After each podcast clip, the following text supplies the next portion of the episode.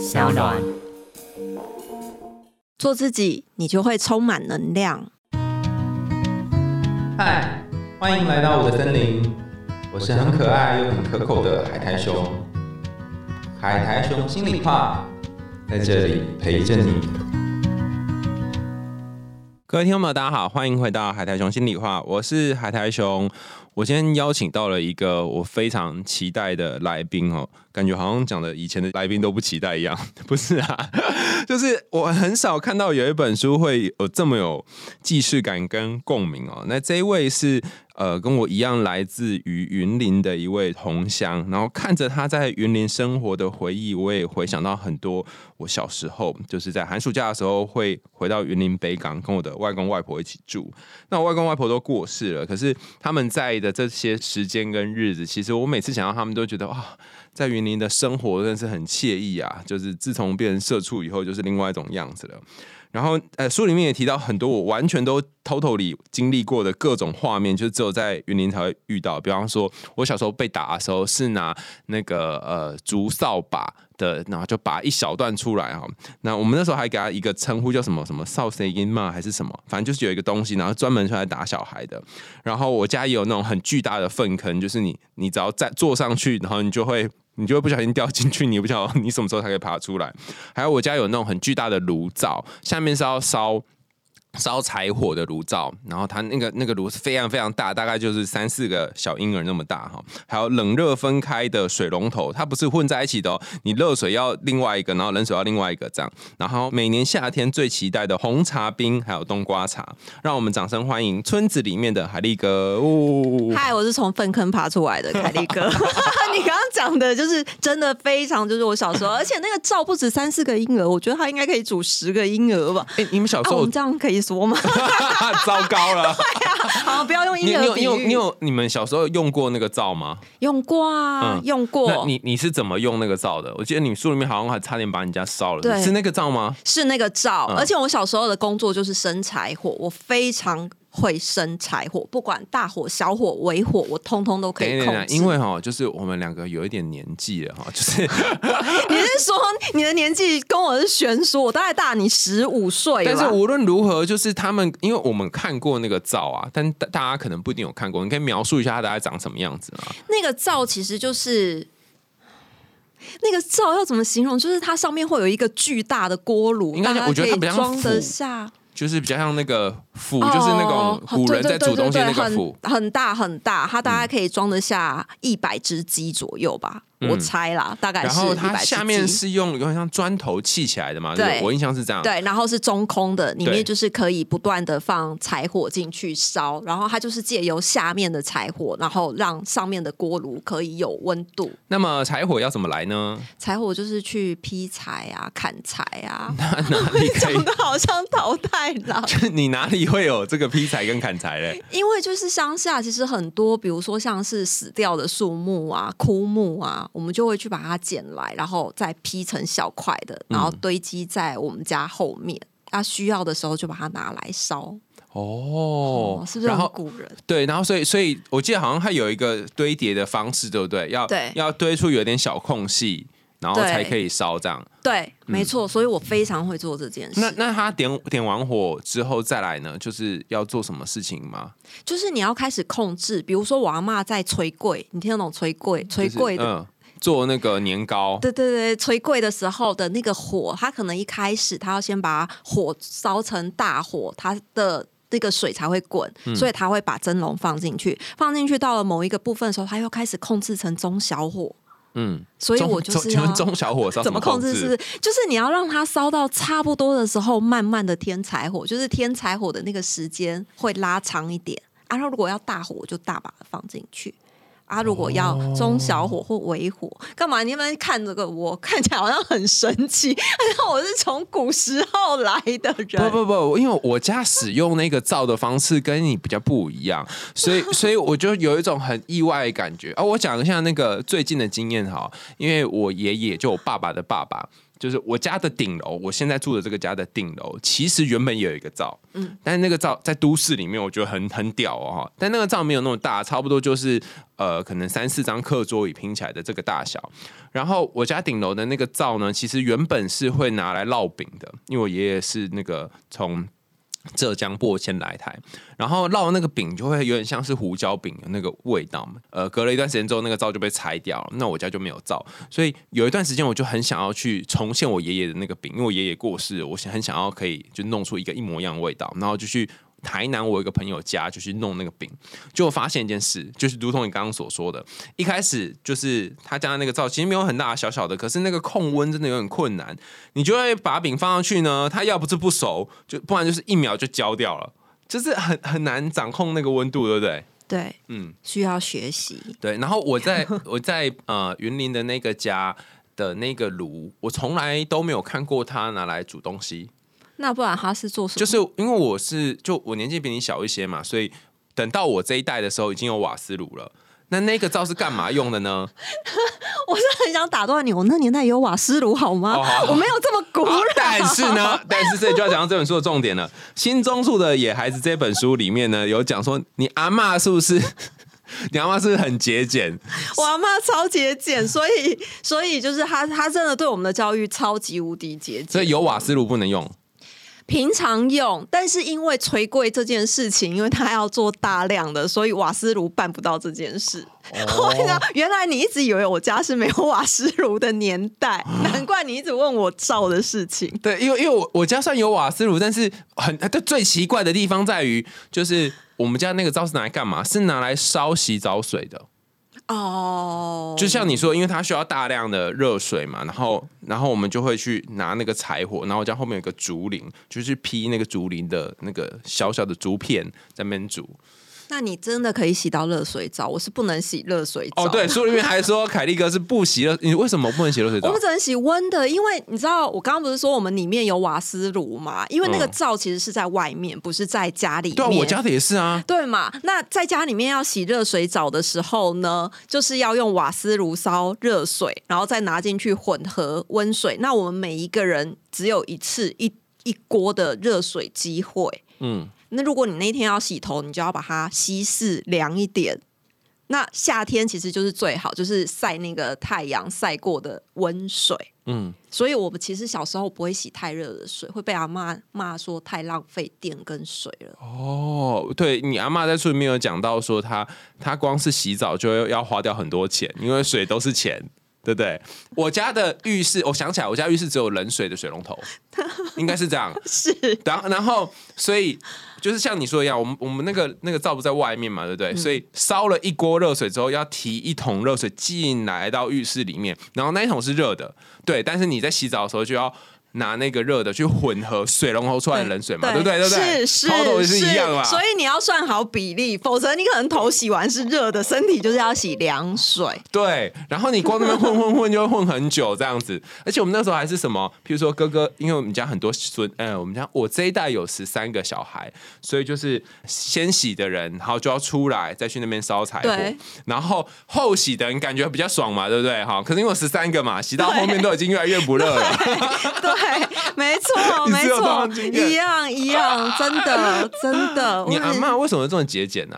我不知道哎，我觉得可能是她小时候真的是，因为不能说小时候，是她嫁人之后夫家是很穷的，所以可能你要掌管一大家子的经济，然后收入来源有限，那她就会变成是所有的支出，她就要锱铢必较，她要很节俭，很节俭在每一分上面。那她自然对我们来说，她就会觉得，哎，那不必要的支出或是不必要的浪费，像洗澡水这件事，你太阳晒过也是温的，那你为什么要浪费瓦斯？呢？而且我们太阳晒的水还是那个河水，嗯，就是还不能用自来水，因为以前用自来水其实是要钱的，就会变成是比较 浪费钱吗？对，所以就是河里面可以打起来的水，那就是用河里的水。我觉得那是我阿妈在她结婚的那段日子里面，其实是真的过得很辛苦、很拮据，所以她也希望我们可以就是节俭一点。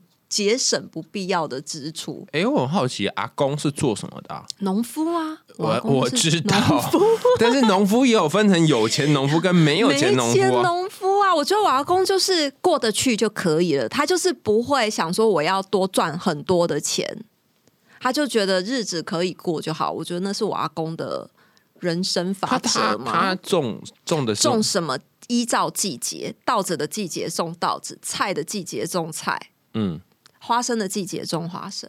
所以呃，因为轮作嘛，所以这些轮作的东西，它就是种了之后再拿去市场卖，这样子，对，自种自卖这样。自己吃自己卖。对哇，对，你是有一次顺便提到，有一次你跟你阿公去卖菜，不是有一次是长时间都要一直，我只是刚好说提到那一次，但是他就是长时间情，卖菜的事情，因为你知道我那时候大概是国小四年级吧，嗯所以你知道四年级最最需要的是什么？就是睡眠。但嗯是乡下人没有在管这件事的，他就是你七八点就可以去睡觉，可是你三四点就要起床，就是太阳起出来的时候你就必须要起来了。嗯所以那时候我阿公不管是比如说种稻，我们就要跟他卖稻，然后种菜我们就要跟他卖菜。嗯所以我阿公那时候在种菜的时候，我放学回家就还没有日落嘛，第一件事就是要去田里帮忙，先把菜都装到篮子里面、竹篓里面，然后运上来，就是从田里运上来家里面，然后要先称重，要先分装，哎，这一这一袋大概是几斤重。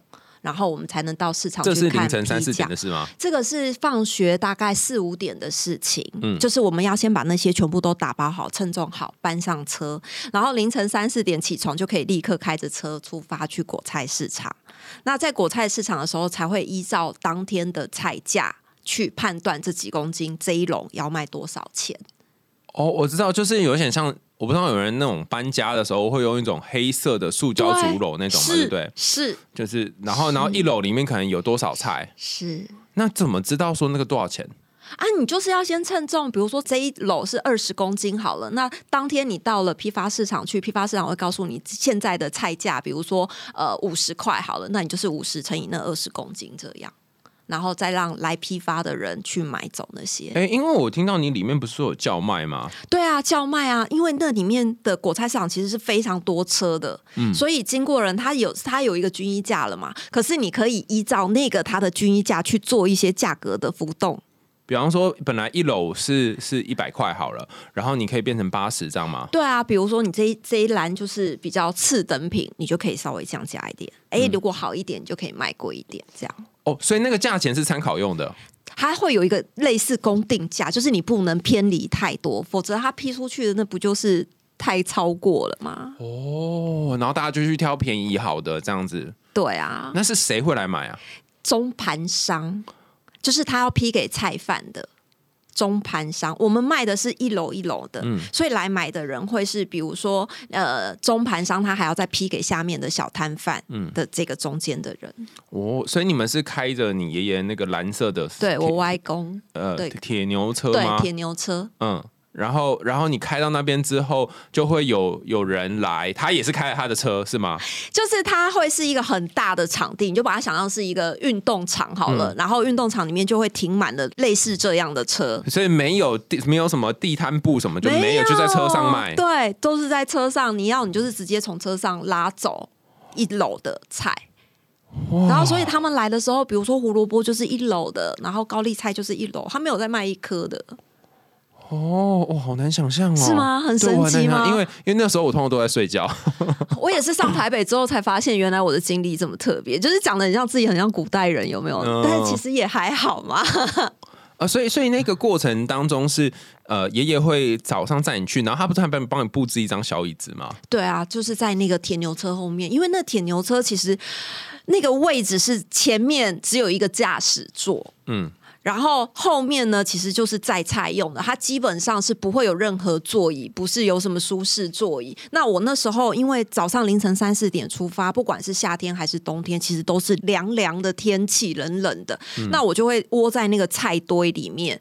那窝在菜堆里面的时候，其实你在坐着，它其实就是铁牛车，铁牛车是没有任何避震效果的，它就是会窟窿就是超级乘十倍，对，乘十倍。那如果它是走石子路，你就知道那一路是是有多痛苦，所以我阿公就在后面帮我钉了一张他自己钉的小小木椅。嗯然后小木椅坐了之后，我阿公可能发现也不是太舒适，所以就在上面又再帮我加了一个海绵垫，所以那一张座椅就会变成我每次去果菜市场的时候，那一张座椅就会放在菜堆里面，就菜通通都上了之后，最后就会放那一张座椅，然后挖出一个洞给我，就等于那些菜是我的挡风的东西。这样，啊，如果下雨怎么办？你有没有想过？哎，对啊，下雨哦，我知道，因为拿那种塑胶帆布，对不对？盖在头上，对不是盖在头上，他是把所有的菜都盖起来，我就刚好跟那些菜是同类的，所以就是一起盖在其中一个菜这样子对对，就是那种蓝色的帆布，然后就是整个盖住车子后面。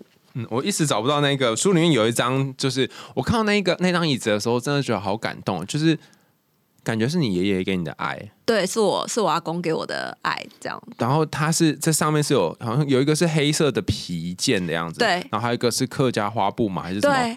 对，然后其实是不要的衣服，对啊，但是就我还蛮节俭呐、但但因为要缝这个过程是很不容易的啊，就是你那个不是很好弄。最近不是什么铃芽之旅很红吗？他妈妈做一张椅子给他，你阿公有做，你哎、我有做一张椅子我要，插播一下，我早上要听你那一集，他们不准我听，因为你们还没看是不是？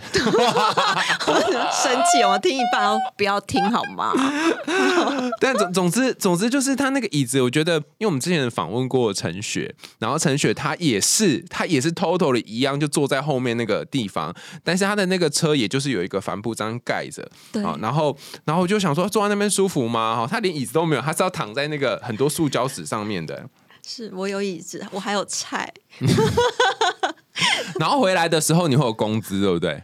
不是，是我外公，我外公在前面，但是应该算骑车嘛。他是我我外公在前面，然后我就是跟他背对背的坐着，嗯，就等于我坐在后面嘛，嗯。然后他在前面是这样行驶，所以他每次到了某一个。定点的时候，他就会从前面伸手过来，就是哎、就是意思就是敲敲我这样子，那我就知道，哎、我今天的钱要发下来，所以我就会把手张开，所以他就会把那个拳头张开，就会落下一个凉凉的石块。哦，你十块钱 怎么讲的？好像宝物之类10块的。。哎，那时候对四年级的人来说，真的十块，我们以前都是领一块两块的，哎，啊领一块两块，什么时候零用钱是一块两块？因为一块两块，你就可以去抽那个杂货店的那个。那个叫什么啊？现在复古店才会卖的，就会有一张纸啊，嗯，然后你又会去我知道把它一元抽，对啊，嗯我们以前一块两块就是抽那个，所以十块其实是一个巨额，你知道吗？哦，呃，我真的小时候有遇过那那段时间呢，就是他会有一个抽奖，然后你抽的时候，你会得到一个很像是什么糖果啊，或是果冻啊，就是真是只有我们那年代才有，现在他们应该都不知道那是什么色。素果汁条，我女儿都这样说，那是色素果汁条。对，然后就会把它拿去那个冰箱冷冻起来嘛，对不对？是，对就是好有童好有画面童感、哦，年回。忆，对，然后不然就是好不容易集到了五块，才能买一个什么巧克力的的那个什么，很像牙膏形状，对很奇怪哈。对对，我们小时候吃牙铁管，对，小时候吃牙膏长大的。它就是它就是一个铁管，然嗯后然后你把那个牙膏盖打开，然后里面挤开，里面全部都是巧克力酱，就巧克力酱而已。对，太有回忆了，五块。这这样也爽，真是不知道在爽什么。所以你说十块是不是巨额？哦，那你都把十块拿去干嘛？就买那个啊，吃了嘴巴会发红的那种芒果干，嗯 你一定有吃过，猪肉色猪肉干什么的。对啊，然后吃完满嘴都是色素红色的啊，哦，就就开心。可是只有你有哎、只有我有啊，因为只有我去卖菜啊。哎不对啊，你不是你家不是我还有有妹妹啊，对啊那他们为妹妹不用啊，太小了，一年级跟二年级做不了什么事，对，四年级懂事一点的可以做这件事。哦，原来是这样啊！所以我记得好像是你没有讲到说，不知道哪一个哪一个小男生，好像到你外婆那边去，然后好像也是被处罚的很。就我弟啊，你你弟怎么样？我弟就是不管做什么，我外婆都会对他很严格，而且那个惩罚是十倍重。就像以前会有那种，我不知道你小学有没有电动间，就很流行那种机台有两根，然后要在那边投五块钱去对对打对对电动。对对对，对，可是那个地方是被我们列为是不良场所的，他们就会觉得去那个地方可能都是国高中以上的人。那我弟弟那时候国小。就去，然后就去电动间，然后有一天那个老师就打电话来说，就是我弟在警察局，因为未成年进入电动间，然后他就跟他朋友一起去，所以我妈就去把他领回家，领回家可能就跟我阿妈在讲这件事的时候，那这件事就是已经发生了大概两个月，结果有一天我弟就是遇到我外婆的时候啊，他就是被严重的惩罚，然后我想说奇怪，我阿妈今天怎么特情绪特别的波不是惩？罚过一遍了吗？对啊，因为我妈惩罚过一遍了，然后我想说，我阿妈今天怎么情绪特别波动，是发生什么事了？后来才发现，就是我阿妈在算旧账，嗯。就是她去电动间这件事情其实是不被允许的，嗯。所以她又重新再处罚一遍我我弟，然后一样就是从那个扫帚里面抽出一支细细的对，扫帚，哦，那个真的超痛。咻咻，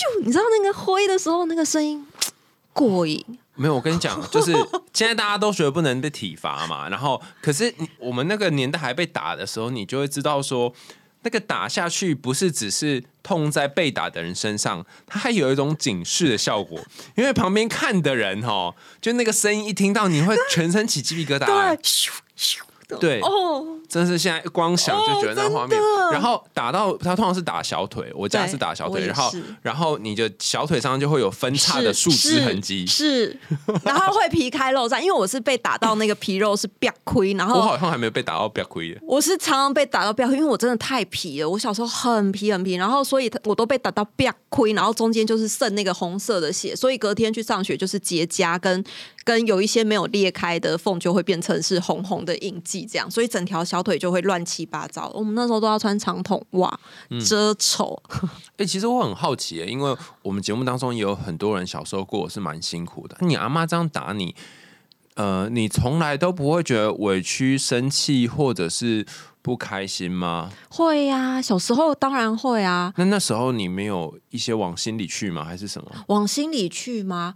我觉得到小事之后会生气，就是你你常被打到，就是很生气，很生气。可是后来我真的出社会之后，我觉得这些我我以前讨厌我阿妈，可是我出社会之后，我会发现，就是我在人生后面的很多决定，其实是来自于我阿妈那时候给我的很多的管教，嗯，然后会让我觉得，哎，其实世界上好像没有人比我阿妈更严厉。嗯，你是没有写到，因为他已经给你最高的标准了，所以好像没有人能够在更多的标准。比方说，你有什么时候曾经发现啊，这也根本就是小 case？比如说像对客户，我刚出社会的时候对客户的时候，有一些客户他就会觉得，哎，你刚出社会，你就是个小毛头，你凭什么来跟我谈事情？嗯，然后他就会给你一些言语的羞辱。我们在那个年代的职场霸凌其实是还蛮频繁跟严重的。你有曾经被说过什么话吗？被说过什么？比如说他就会觉得，哦，你都穿那个路边摊的衣服，你凭什么来跟我谈生意？类似这样的话。那你要怎么办啊？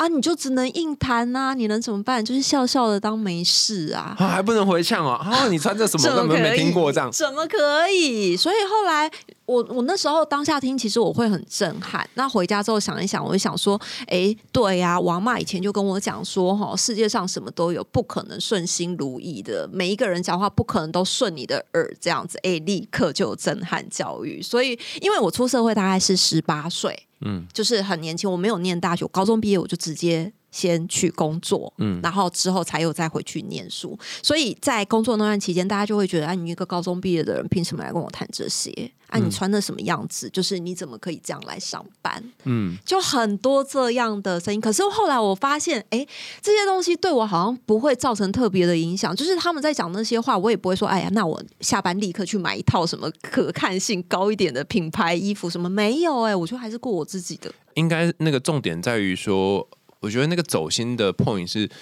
因为有有一些人的养成是这样哈，就是小时候被奶奶或是家人念成他觉得自己就是一个没有用的人，然后你阿妈也常常说啊，洗地不好啦，对不对嘎？对，机器人 Q 嘎啦这种，对，那你往心里去的意思是说，你就觉得自己是这样的人，然后以至于你跟长大之后跟别人互动，你都没有办法很有自信跟别人互动。可是我觉得你好像没有这个路线呢，为什么会 这样？为什么？因为我阿公，我阿公，我觉得我阿公就是扮演一个非常好的开导角色，因为他就会常常跟我讲说：“对啊，你就是这样很很皮呀、你都会想到一些别人想不到的东西呀、比如说像整人的孩子，可能在我阿妈看来就是很不乖的。”人，可是，在瓦工看来，他就会觉得会整人的孩子其实就是有创意的孩子。你就是要想胸康胸胖，对你才会去整人嘛。那我小时候真的一天到晚就是在整我妹，整那些鸡呀什么东西，就是乱整一通这样。所以在瓦工看来，他就会觉得这个孩子就是跟别人很不一样。像我妹就是很乖的孩子，我阿妈给她那个框框，叫她不准踏出去，她就是乖乖待在里面，在椅子上就是在椅子上。那我不是，所以瓦工从小他就会觉得，哎，带我去田里，我就会去把牛的绳子解开，让牛逃跑；要不然就是打羊的屁股，人家明明就好好在那边一群，我就会去拿树枝弄羊的屁股。他就会觉得这个孩子其实是有一些些想法跟。跟我的弟弟妹妹是很不一样的，所以他从小，比如说我被处罚，他就会去把我找出来，因为我都会躲在床底下哭，我阿公就会去把我找出来，然后他就会跟我讲说：“哎，阿妈这样是为为了呃，你以后怕你以后会走坏啊。”那他讲这些话其实也不是真的是针对你呀。那你下一次做这些事，要不你就不要被他发现，要不你就是收敛一点这样，要不就不要被他发现。你阿公也真的是，我阿公就真的是一个很，我觉得他是让我没有走心。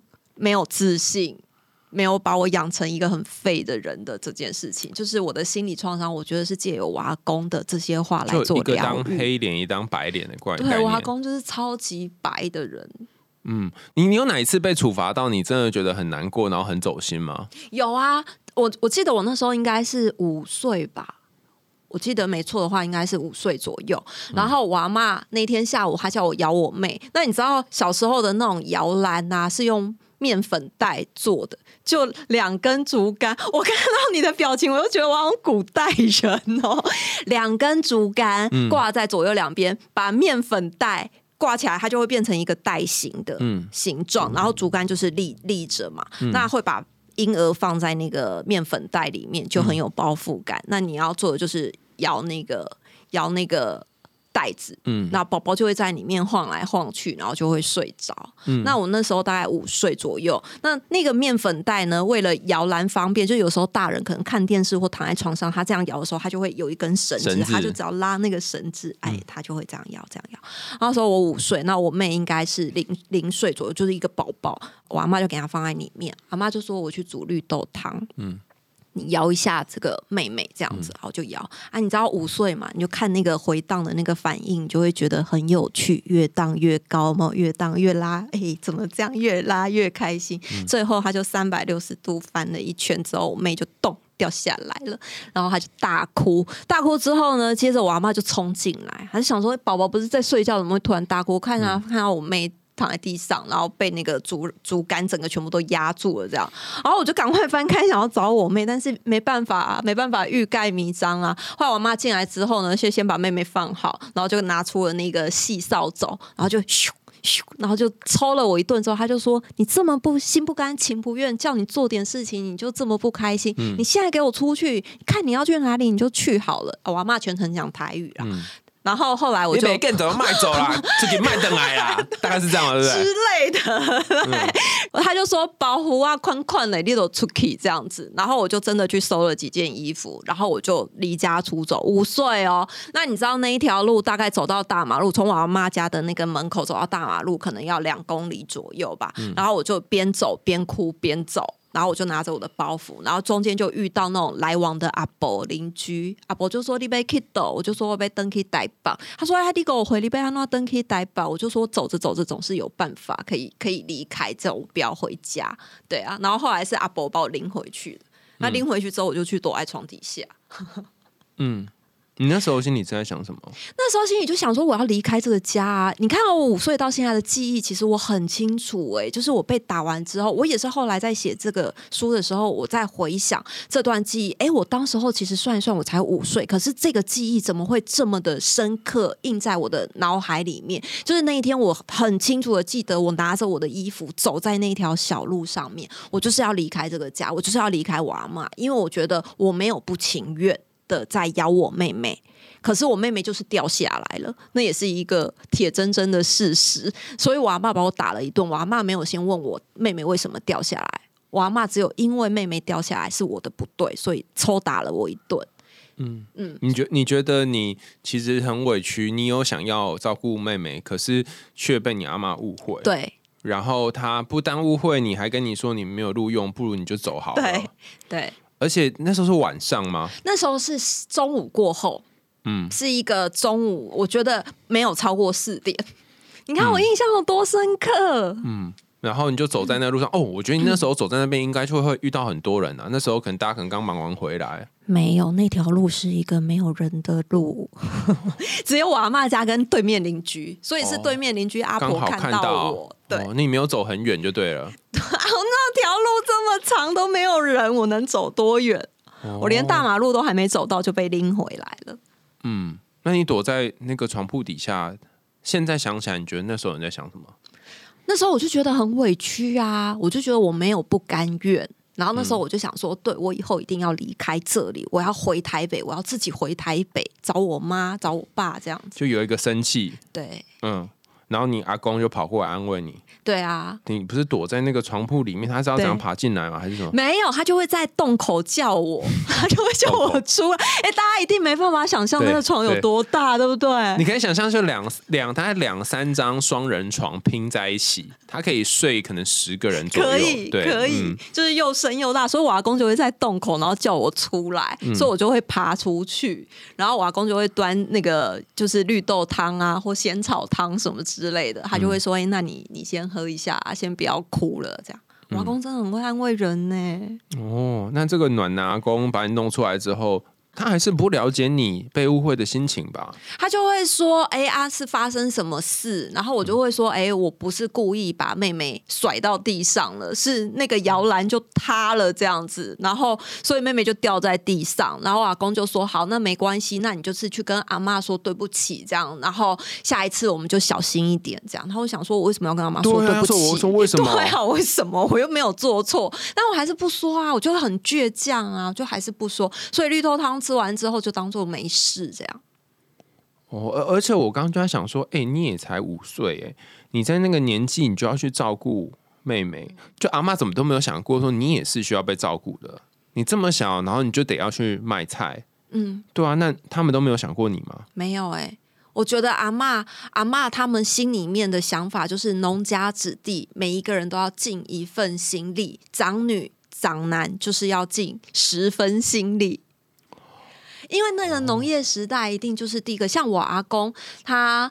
他虽然不是，哎、应该是讲说，我阿公他的那个位置来说，他前面哥哥过世了嘛，所以他在结婚之后，他就要担任起养爸爸妈妈、弟弟妹妹，然后包括所有的孩子，就是我阿公的那个时候扛的责任。所以我阿妈他嫁进去，他其实就是最大的。呃，媳妇，所以她也要掌管这么多东西。那她自己生出来的小孩，她理应当然的，她就会觉得越大的孩子就要承担越大的责任。所以她其实并不会觉得最大的孩子他是个孩子。就像我妈十三岁就要离家出门去工作，到台北的工厂工作，因为我妈是长女。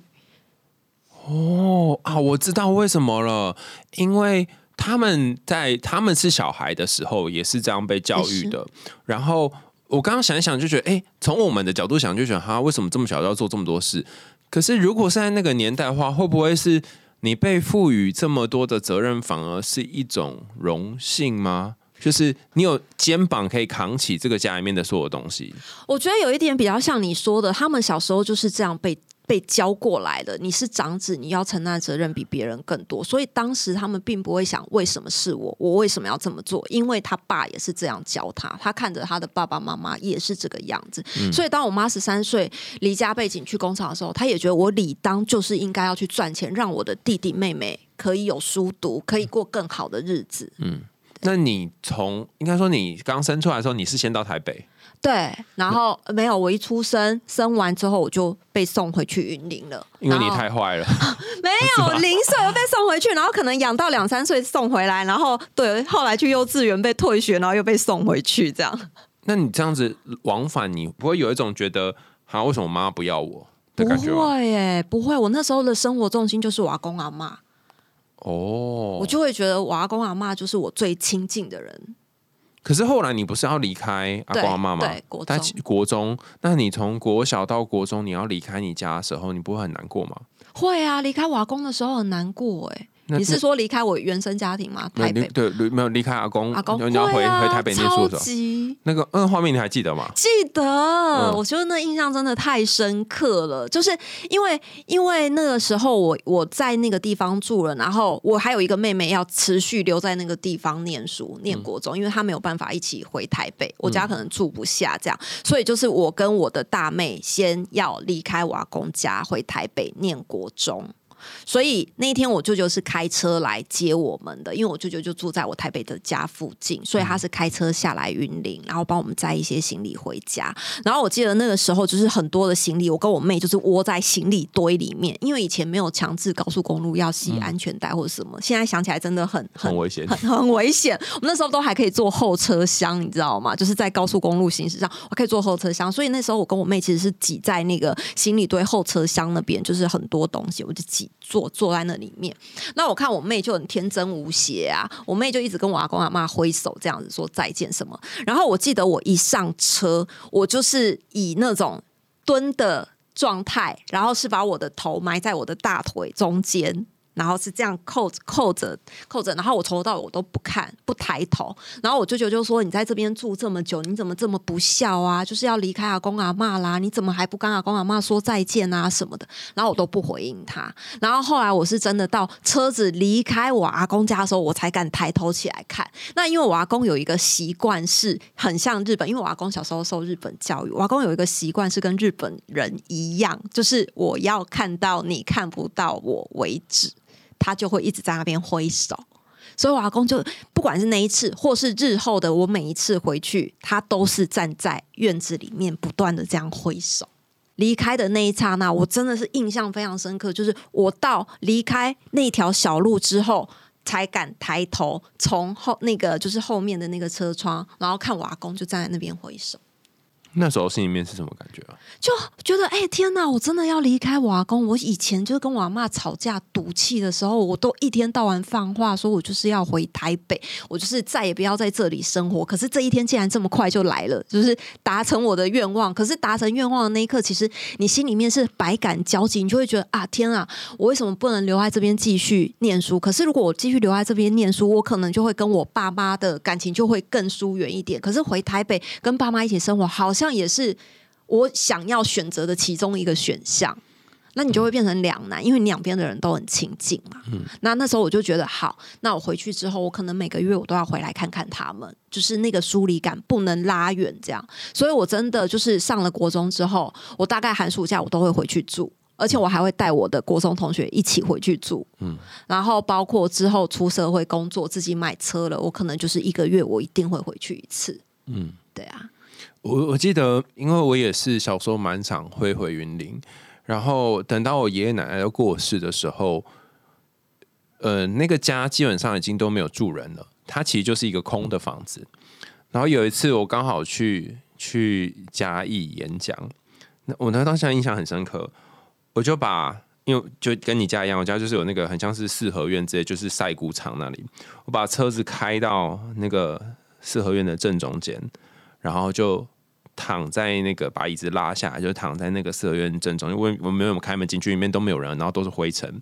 那边躺了一个下午吧，就是在想在那里的日子，就是他他可能你这有太多的回忆了，所以你你你没有办法，你没有办法那么快的就把这些东西都放掉。嗯，然后尤其是你里面有讲到你要公阿妈过世那段时间嘛，就是那个葬礼就是 非常的隆重而漫长。是隆重而漫长，没错。是阿妈走的那个比较比较久吗？其实我觉得阿妈走的那个有没有比较久，我不太确定。可是这两个葬礼都是非常传统的葬礼。嗯，那我我只能说我阿妈走的那个时候，因为我拿到一张免死金牌证，就是我肚子里面有个孩子。你那时候？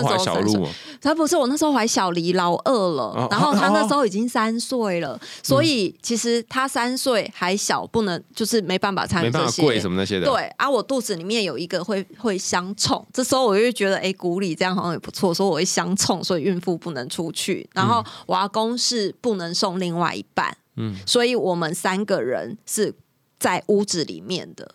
所以你知道，我从屋子里面，我就会透过我们阿公家的那个纱窗，看到外面的一切，就很像在看电视剧一样。要跟大家说明一下这个古里的葬礼，因为我也是有遇过我外婆过世的那段，是好久。他就是会在你家的晒谷场外面呢搭了一个棚子，然后那个棚子它就会搭非常多天，像十像七到十天吧，还是更久。反正就是搭在那里，然后你就一天到晚会有人来诵经跳舞，各式各样的东西。对对对。那你阿妈跟阿公是放在家里面吗？哦，我阿公是放在家里。不，我不确定是不是冰柜，但是会有一个很像是灵呃灵堂的地方，它就会放在那个前面，然后晚上要守灵嘛。是，我跟你说，我现在突然想起一件事，因为我阿妈是火热的体质，她很怕热，所以我阿妈放在家里的时候是有冰柜。然后那时候我阿公的时候是没有冰柜，我就问我妈说，为什么阿公没有冰柜？她说阿公怕冷，不能放冰柜。就是他们两个是放在一样都是家里，可是还是会依照他们生前的一些习性去。做是不是冰柜的调整？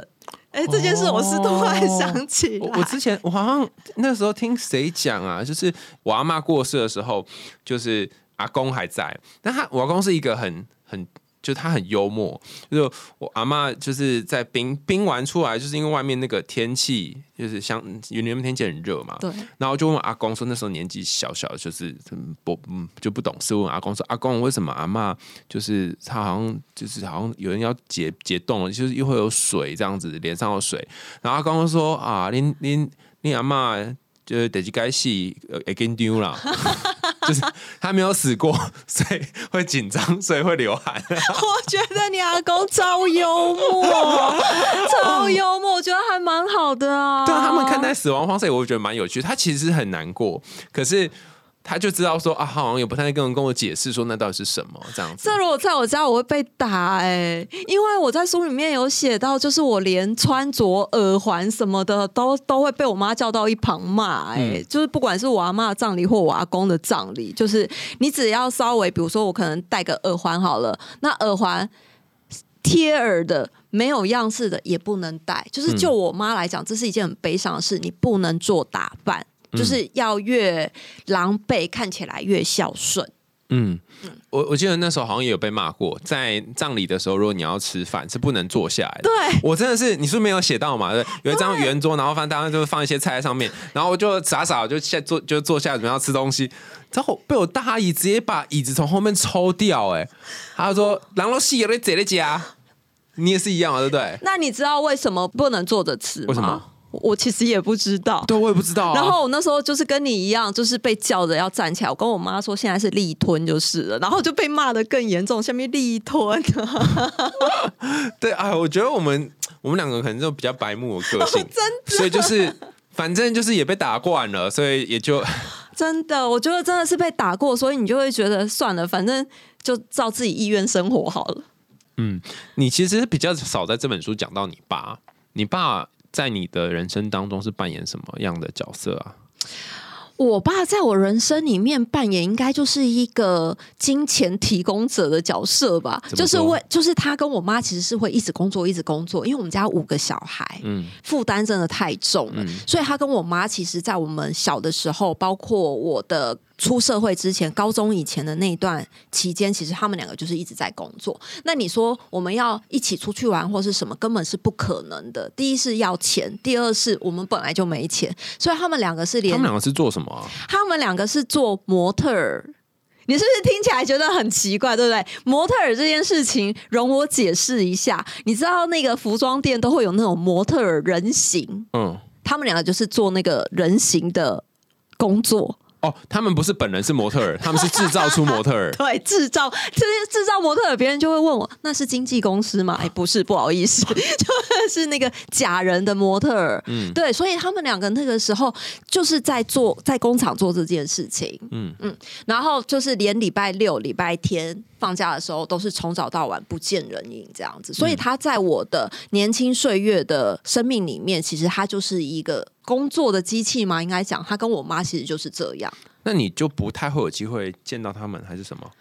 晚上回家，他们会回家吃饭，然后可能就很累，然后去睡觉。这样对，然后白天就各做各的事情。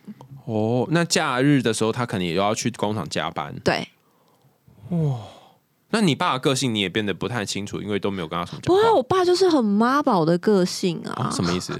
就是他在我奶奶这样的养育之下，其实比如说他像是他不会煮饭。他没有办法料理很多事情，然后比如说马桶坏掉了，他就会叫我妈来修；电灯坏了，他就会叫我妈来修。在我呃高中以前的记忆是这样，当然他现在比较好了啦。可能以前都在工作的时候，家里的大小事他都不管，他就是去工作把钱拿回家，去工作把钱拿回家。哦，那你家真是很符合刻板印象当中什么男主外女主内这种风格。我。妈也去工作啊，男女都主外。不对对，就是 男主外女主内的意思，不是说妈妈不用工作，是说是说好像是爸爸这个角色，你只要负责赚钱，然后家里面是不需要处理，但是是女生很可怜，然后还要 你的解释很好、欸，就比较是走这种路线的，对是就它是一个改良版的男主外女主内这样子哦，那你不会很讨厌你爸吗？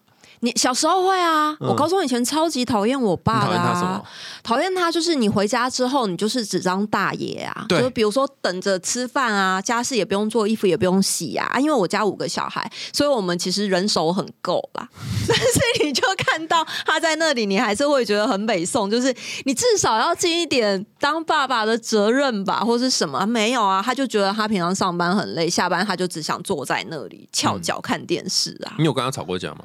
有啊，啊当然，我高中的时候，因为我我们家小孩真的太多了，所以每次到了要升学的时候，要缴学费的时候，他就会跟我妈大吵架，因为我们家缴不出学费，所以他希望我们国中毕业就去工厂工作。帮忙家计，我家五个小孩，对，然后，然后，所以那个时候我要上高中，我决定要上高中的时候呢，我爸就坚决反对。后来是我妈去借钱，然后让我上高中。但是高中每一个学期要开学的时候，我家就会家庭革命，因为我爸永远就会说：“你就去工厂工作就好了，你为什么还要继续念书？”嗯导致家里经济负担很大，这样。嗯，而且我妹跟我就是隔一年而已，然后都隔一年，所以如果三个一起上高中的时候，那个学费是很惊人的。我记得那时候学费每次开学要缴到大概一万八、一万九左右一个人，然后一个学期，然后就很痛苦啊。因为三个人就一次就要缴这么多学费，啊，我最我我家老三是念护专，所以学费更贵。那那你妈通常都想办法去借钱，那你爸就会跟你说、啊、你不要念了。那时候你呢？就没送，我就会觉得我我怎么可以连高中都没有毕业就要去赚钱？然后就跟你爸直接打起来吗？还是这样？就会吵架，就会吵得很凶，然后我妈就是还是会拿钱给我缴。那因为我心里知道，反正我妈最后一定会拿钱给我缴，所以我每次跟我爸吵完架回房间甩门的时候，我就想说：妈的，我以后一定要赚大钱！这样，你会觉得说他不爱你吗？还是什么？我会觉得他其实没有爱过小孩啊。我会觉得啦，在那个时候，我就会觉得他就是一个只是为了要呃去赚钱回来，然后把这些人都养饱，因为这些都是他留下来的。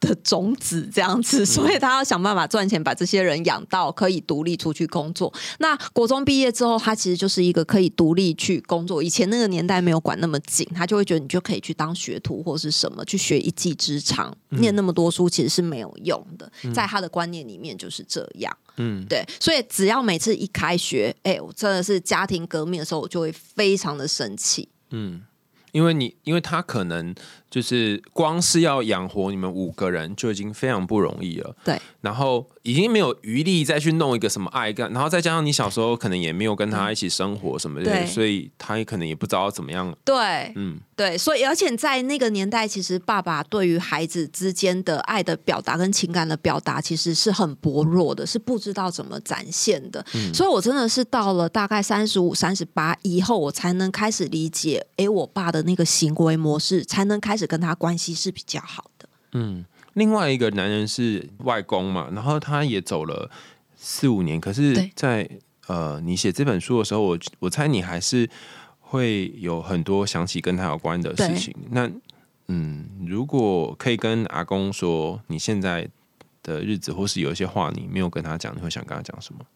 我我后来我其实看了那个访纲的时候，我就在想说，哎，我有什么话是没有跟我阿公讲过？好像没有，因为我跟我阿公的关系其实是跟我爸很不同，是非常非常紧密的。嗯，然后包括我后来离开了云林，然后我每个月都会回去一次，包括我生小孩每个月都带回去一次。其实对我阿公的那个整个连接度是很紧密。那我阿公在世的时候，包括我阿妈在世的时候，我后来出来上班，其实我对于他们两个人是非常好的。我觉得那个好是孝顺，是打从心里面的那种感恩，我要对你们好。所以到他们离开的时候，我觉得我是没有遗憾，就问心无愧。对我是没有任何遗憾。嗯。因为你好像什么东西也都已经讲了，对。可是如果你爸突然不见，你可能就会有一些东西还没讲。我爸不会，因为我觉得我们这几年关系其实算是还不错的。哦，哎，我觉得你很厉害耶。通常问这题啊，就是很多很多来宾都会去想说啊，我什么东西没有讲。可是好像你要讲的。都讲了，嗯，我就是觉得我对于爱的人表现出来的那个对他好的那个方式，我会觉得，哎，我竭尽所能。所以当你今天突然不见的时候，其实我也问心无愧。嗯，因为我们这个故事，你说你小女儿就是很喜欢。听到我们每次都会讲各式各样不同的故事嘛？对。然后，所以我想说，哎，那你今天既然来了，我们都会问来宾一个问题：是你自己最喜欢的故事是什么？这我小女儿帮我指定了。不是什么，你要讲你的，不能讲她的啦。我的我的真的也是这样，因为我觉得真的很巧。前两天我可能在听你的节目的时候，你就有问过别的来宾这一题，是不是？对。然后我就我，因为我们都在车上，我们会三个人一起听，我大女儿、小女儿，然后跟我，我们三个就一起听你节目。然后因为小黎就是你的超级忠诚。粉这样子，所以他就说，我们那时候在听，哎，童话里要做什么时候，我就说我要当睡美人。然后小黎就说为什么？我说因为可以一直睡觉，什么事都不用做，软软烂的人生。然后他就会觉得，哎，我觉得你这答案很适合你。然后他今天早上出门，他就提醒我说，你去海苔熊的时候，他问你，你要记得你要说你要当睡美人。被指定，被指定当睡美人。睡美小鹿，你要当什么？我一开始就是。我妈问这问题的时候，我想说她应该会回答睡美人。嗯，但是我想了很久，我觉得我好像不适合当公主。那你适合当什么？旁边的鸟，就是比较快乐。等一下，等一下，我想说什么？旁边的鸟，因为公主都会跟鸟讲话嘛，对不对？而且当鸟比较快乐，就是公主，然后你还要被后妈威胁。哦，鸟就可以飞来飞去这样子。哎，你比较聪明哎。你比你妹聪明很多哎！你妹还在想说我要当睡美人那边睡觉，她就是一个外星球水瓶座好吗？哦，当鸟哎，你有什么童话的画面是有鸟在旁边的吗？睡美人就有啦，白雪公主也有啊。那那些鸟在干嘛？在那里飞，讲八卦跟唱歌吧？是吗？就就在那里飞而已。然后飞，那就只有那一幕出现而已啊。对啊，所以他也不用演很多戏，然后不用被后妈威胁。不用演很多戏，好，然后下去就直接领钱这样子，好像也不错。那小鹿说他想要当睡美人是什么？他你们都很喜欢睡觉吗？还是怎样？没有，就妈妈她她假日都不想工作，她假日都整天都躺在床上，然后还要叫我妹送餐上去给她，run service 啊。假日不想，可是你现在自己创业，为什么会有假日工作的问题啊？会啊，就是你还是会有一些，比如说像我的 KOL 的身份啊，就是也也会有很多的事情，所以我假日基本上我只想要当睡美人。然后，所以平日的时候就很忙，很忙，很忙。哦，出货那些不是也都是你要处理？不是啊，别人，我同事啊。那那如果都是你要处理，很忙哎。哦，就是你要去 handle 一些很琐碎的事情。对啊。超级忙哦然后假日你就想说，我干脆那边耍废这样。对，所以他那时候说小鸟的时候，小黎就说，还是你会想当小鸟？他问我，我说不要，小鸟要唱歌，好累哦。没有，他只有唱一幕而已。我想躺着。睡美人里面哪一幕让你印象最深刻？被王子清醒的时候，你知道躺着，然后还会有小鲜肉来亲你，我觉得很棒。你你你老公那时候也是就是在你睡觉的时候亲你吗？还是？不是，不是，不是，没有，没有，没有。嗯。那那个被王子清醒的那一幕，是指说你睡了很久很久，然后终于有一个人来解救你的感觉。嗯嗯，也不能说解救，就是你躺着，然后你还能遇到真爱，我觉得是很棒。哦，你在笑什么？没事，是有多想躺？你也很想躺，对不对？我说他就是他，他真的只想躺着。你妈假日的时候都在干嘛？就躺着啊。然后呢？就是睡觉跟看手机，还有看韩剧。这样过两天哦。差不多。如果是年假就是最棒了，然后过年这次十四天就是这样子过。那你们就要负责去送茶水，这样。对，那你们三餐怎么办？自己弄，治理呀、自己弄，所以你就在厨房开始切东西那些。然后还要帮他弄，我们弄自己的还要帮他弄，因为他在楼上。哎、这就是我培养他们自身能力是一个很重要的训练，好吗？我也用心良苦。哦，因为从小反正他也就是这样被训练过来，然后他现在训练你们要自己煮东西。对啊，自力更生，我觉得这样很棒，到哪都不会饿死。哦，因为他工作的地方在楼上有一个房间，所以你就是煮完之后然后端上去这样吗？他不是房间，他床上，我是他是在床上，那那他怎么？啊、然后他吃完之后不是有餐盘那些吗？就是拿一个餐盘拿，然后他就是会放在地上，然后我们再上去把它端走。我们感觉像犯人之类的，比较像犯人吧？所以我跟你说，这本书是我隔离的时候想出来的灵感。嗯，因为我隔离不是就会有人生跑马灯，就很痛苦，然后每天都是被隔在里面，什么然后吃喝什么都在里面，然后就想出了这个灵感。嗯，有这样的妈妈，你觉得怎么样？就是反正我们就周末做自己的事情，然后他做他自己的事情，很棒。哦，但是要帮他送三餐就对了。对，反正大部分不是我送的，是我妹送的。你有没有想过做那个有一个童话，不是那个莲啊莲花吗？兰花，病，对，就是做一个大饼，然后套在你妈头上这样。我们讨论过，我只会吃前面。所以，小黎就说我会帮你串一长条，这样说你就不用转过来，你就可以像那种那个叫什么大胃王吃寿司这样子，就是这样吃就好了。哦，好好笑哦！好了，最后跟大家介绍怎样的人适合读这一本书，因为我觉得有些人可能从小也遇过这些荒谬的管教，然后而且他们的管教可能跟你不太一样，是没有一个温暖的阿公在旁边可以呃安抚他们，然后那个苦可能是没有人可以说的。然后我觉得你这本书提提供一种新的示范，是以前我们都在那边说哦好辛苦啊，然后那边拍拍他呼他，但似乎你都是用某种叛逆让你可以度过这段时间。然后如果也有一些听众是就是生长在这种重男轻女的环境当中，你会给他们什么样的建议？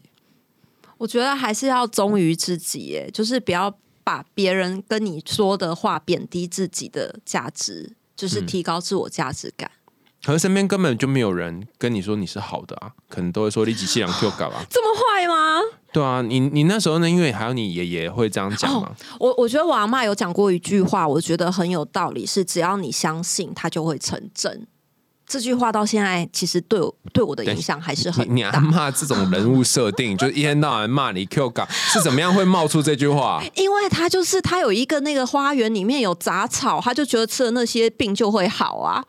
然后我就说怎么可能？他说只要你相信就会成真。有没有洗太阳水？他就会觉得太阳神会保佑你。只要你相信，你就会头脑健康、头脑好、健康、跑得快什么的。只要你相信，你觉得真？你真的是这样吗？真的啊，我真的是从小很少生病哎、嗯，然后我从小就是吃我阿妈那一些花花草草长大的啊。结果就长成凯利哥现在这个样子对了。啊，所以我阿妈这句话真的对我影响很大 啊！嗯这真的是他唯一真的是口说好话的唯一一个好事。就这么多难听话当中，只有一个好听好听话那我也。是要辩解那些花花草草是有用的，好吗？嗯，呃书里面有很多很神奇的案例啊，什么什么从山上求来的什么神仙水不会不会坏掉，臭对对，然后什么用太阳水洗身体，然后身体会比较勇猛，但是狗身上还是长了很多，是，对对，所以长我觉得很多虫，对，如果遇到就是你真的是周围的人都在贬低你的时候，其实你要相信你自己，只要相信你就会成真。但如果你相信你自己是一个很烂的人，你可能就会往很烂发展。哦，你相信什么，你的人生就会走成什么样子。，对，嗯，所以可以调整你的相信。我觉得你这本书提供了一个很棒的点是，他们对你很糟糕的时候，你不是只能够默默的承受，你还可以生气。因为你有很多的生气，有很多的叛逆，然后让那一段时间的你好像长出一些新的东西。嗯，好，非常谢谢凯利哥来跟我们分享他的新书，叫做《心中住着野孩子》。谢谢大家。对，然后又到节目尾声啦，感谢大家的收听，欢迎大家在 Apple Podcast 或是其他留言管道告诉我们听完故事的想法。那如果你以前也曾经在乡村生活过，跟我跟凯利哥有类似的经验，欢迎大家留言跟我们说。然后你也可以赞助我们家猫咪布瓦的罐头。想听更多有趣的童话故事和心理学知识吗？我们海苔熊心里话，下次见喽，拜拜。拜拜。拜拜。